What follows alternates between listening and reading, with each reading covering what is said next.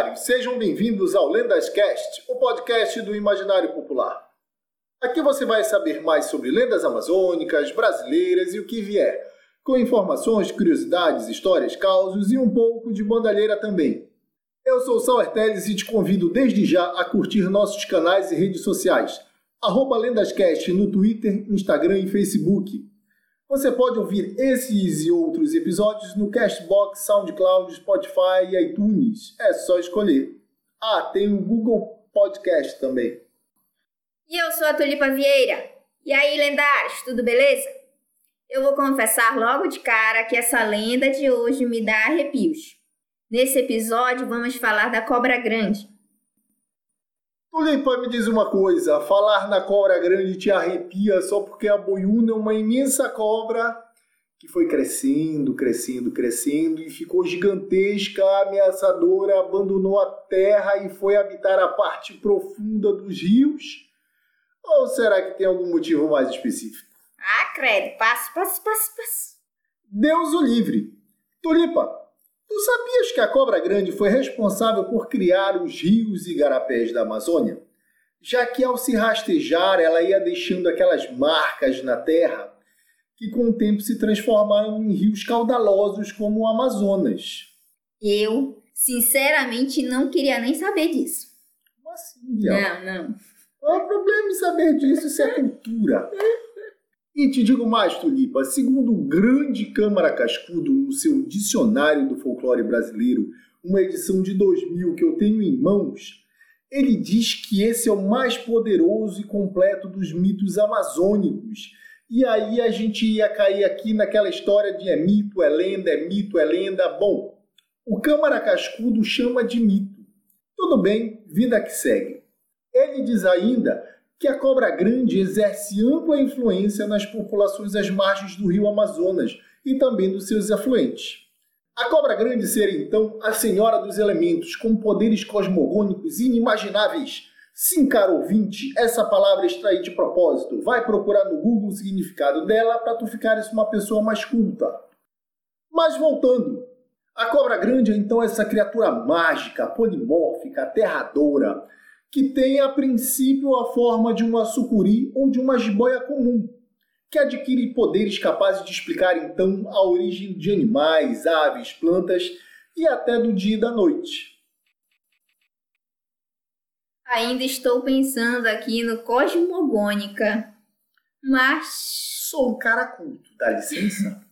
mas voltando ao principal aqui, ó, nossa pauta, como a maioria das lendas, essa também acaba sofrendo variações e desdobramentos dependendo de cada localidade. A mais popular das histórias conta que por trás da protagonista ameaçadora tem uma índia de uma tribo amazônica que engravidou da cobra boiuna, que vive no fundo dos rios, e deu à luz então a gêmeos com aparência de cobras. O nome dado ao menino foi Honorato ou Norato e Maria Caninana, a menina. A Índia ficou simplesmente horrorizada com a aparência da prole e acabou jogando os filhos cobra no rio. Aí, cara tulipa e caros ouvintes, chega na parte dessa história que eu realmente não consigo entender. Porque, eh, vejam bem, a Índia vai lá na beira do rio, conhece a cobra, rola um clima, rola um sentimento, até aí tudo bem, gosto não se discute, segue o bonde. Ela vai e transa com essa cobra. Pô, tudo bem, não estou aqui para julgar ninguém não. Aí ela vai engravida dessa cobra, nove meses depois ela bota duas cobras gêmeas para fora. E aí é o seguinte, antes de jogar fora no rio, ela olha para uma das cobras e diz assim, oh meu Deus do céu, que coisa mais horrível essa, essa cobrinha. Tem cara de honorato. Oh meu Deus do céu, vai ser honorato. Ah, credo que nojo, joga fora. Olha para outra cobra e diz assim, meu Deus do céu, olha esse nojinho da mamãe. Eu vou dar o nome para Maria Canidana para esse nojo da mamãe. Oh, credo, joga fora. Assim, eu realmente não consigo entender pelo amor de Deus, você que está me ouvindo, tá? mande aí nos comentários, de repente, uma explicação plausível. Não, nem precisa ser plausível, não. Assim, mande a sua versão aí da dessa explicação, porque assim, deu nojinho, joga fora. Por que diabos vai batizar a prole, os gêmeos? Oh, meu nojinho conorato, oh, feinhazinha da mamãe a canina. Ah, pelo amor de Deus, gente, mas beleza, segue o bonde aí, Tulipa, porque eu confesso que essa parte da história, para mim, eu não consigo engolir. E isso porque tu não queria julgar, né? Não, não estamos aqui para julgar, não. Eu sou uma pessoa de boas. Eu tenho um coração puro. Uhum, sei, sei. Mas então, voltando. Como a maioria dos irmãos, eles tinham temperamentos completamente diferentes. Honorato era bom menino e tinha um coração generoso. E como o meu, sabe assim? Tipo, parecido. E ele sempre ia visitar a mãe. Já Maria era rancorosa e nunca foi visitar a Índia. Até aí eu entendo, porque afinal de contas a pobre coitada foi jogada no rio, né? Mas beleza, segue o bonde. Maria era moleca doida. Costumava assustar as pessoas e até mesmo os animais e naufragava as embarcações. Esse temperamento não agradava em nada ao Honorato, que cansado e triste decidiu acabar com isso e matou a Maria.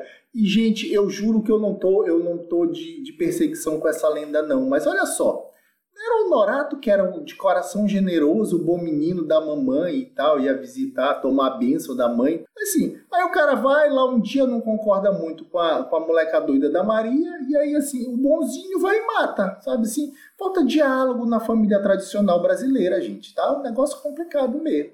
E não é de hoje. Duas teorias à parte, vamos nos atentar à lenda.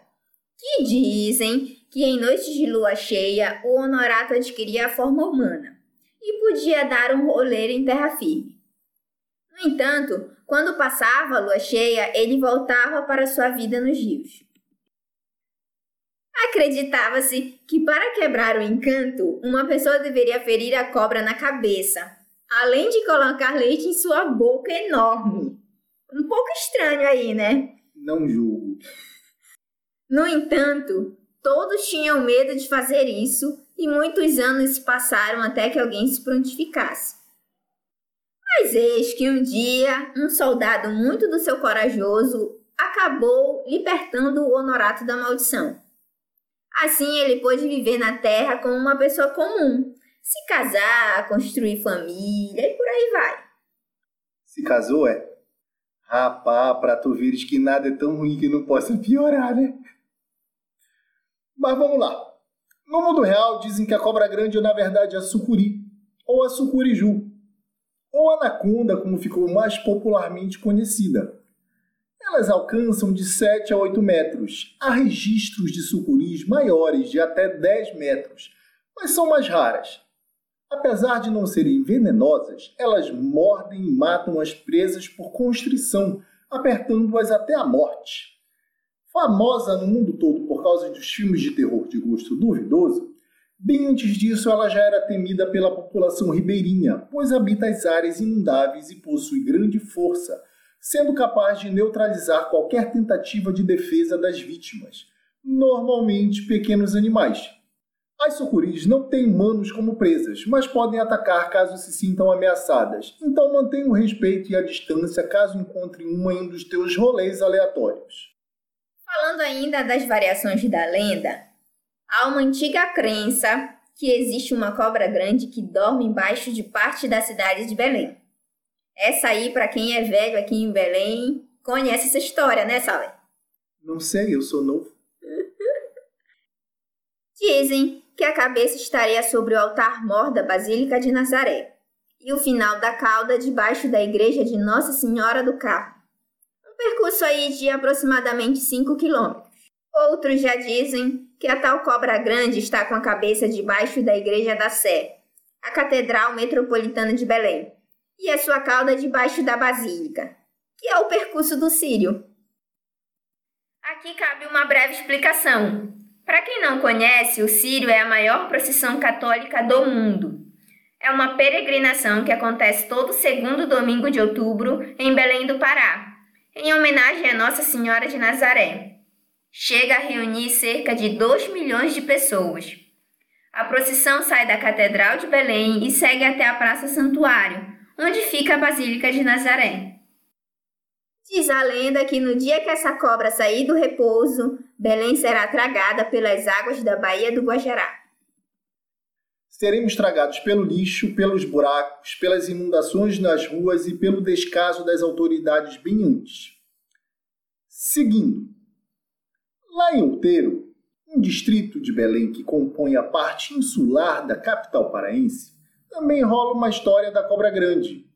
Nessa versão, uma forte tempestade caiu sobre a ilha, deixando dois pescadores à deriva no leito do rio. Mais tarde, quando encontrados sãos e salvos, eles disseram aos companheiros que foram resgatados por duas cobras, uma azul e outra azul e branca. Seriam Honorato e Maria Caninana?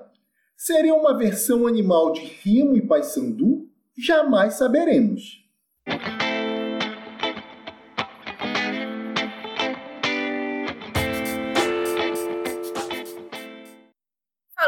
Um pouco de outras expressões culturais, na música, por exemplo, temos o saudoso mestre Valdemar Henrique abrilhantando a nossa cultura com a composição Cobra Grande.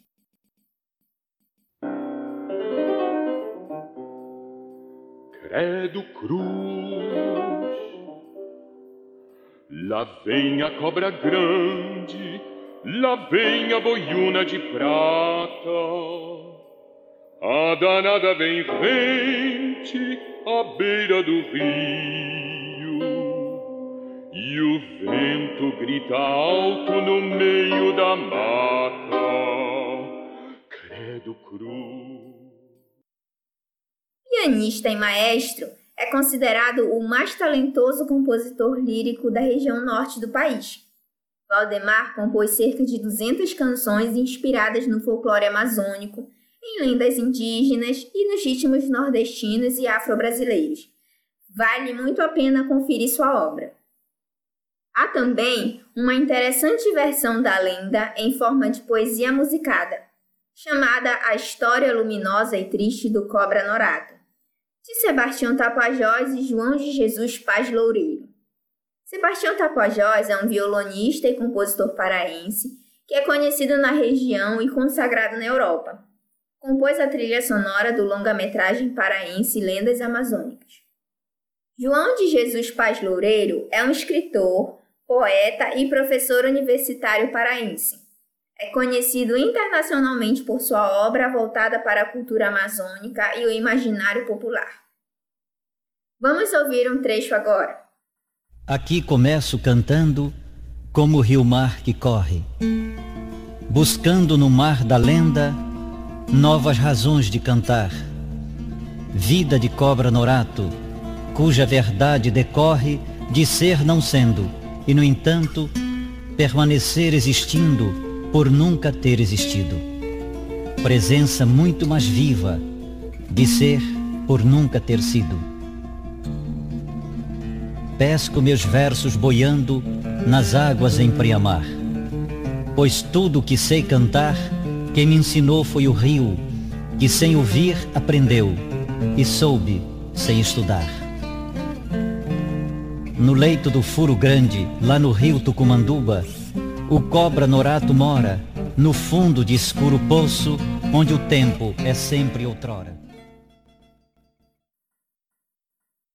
Essa é uma obra muito bacana. Quem curtir, é só ir lá procurar no YouTube pelo título A História Luminosa e Triste do Cobra Norato. Ainda na música, lá nos anos 2000, o Boi Caprichoso, o contrário, diga-se de passagem, também fez uma canção sobre a lenda. Do fundo do rio, o rebojo soturno, mistério das águas, o frio que arrepia, cobra grande que boia, o encanto e magia. Do mistério da mata, o perfume que mata, galho e vergão, os bichos calam, a criatura que surge, assusta e persegue. Já nas HQs, um bom exemplo é o coletivo AP Quadrinhos, que desenvolveu uma coletânea de três lendas amazônicas, uma pinguari, o boto e a cobra grande. No cinema, entretanto, a cobra grande teve menos sorte. Não encontramos referências à lenda nesse formato, e nos filmes, as cobras ou serpentes aparecem gigantes. Ou alteradas geneticamente, fruto de experiências de cientistas ambiciosos, ou sempre retratadas como assassinas impiedosas com uma fome insaciável, no melhor estilo homem versus animal, que passa bem longe da realidade. E muitos desses filmes dão vergonha de pertencer à raça humana de tão ruins que são. Assim, a lenda tal como é acaba não sendo representada no cinema.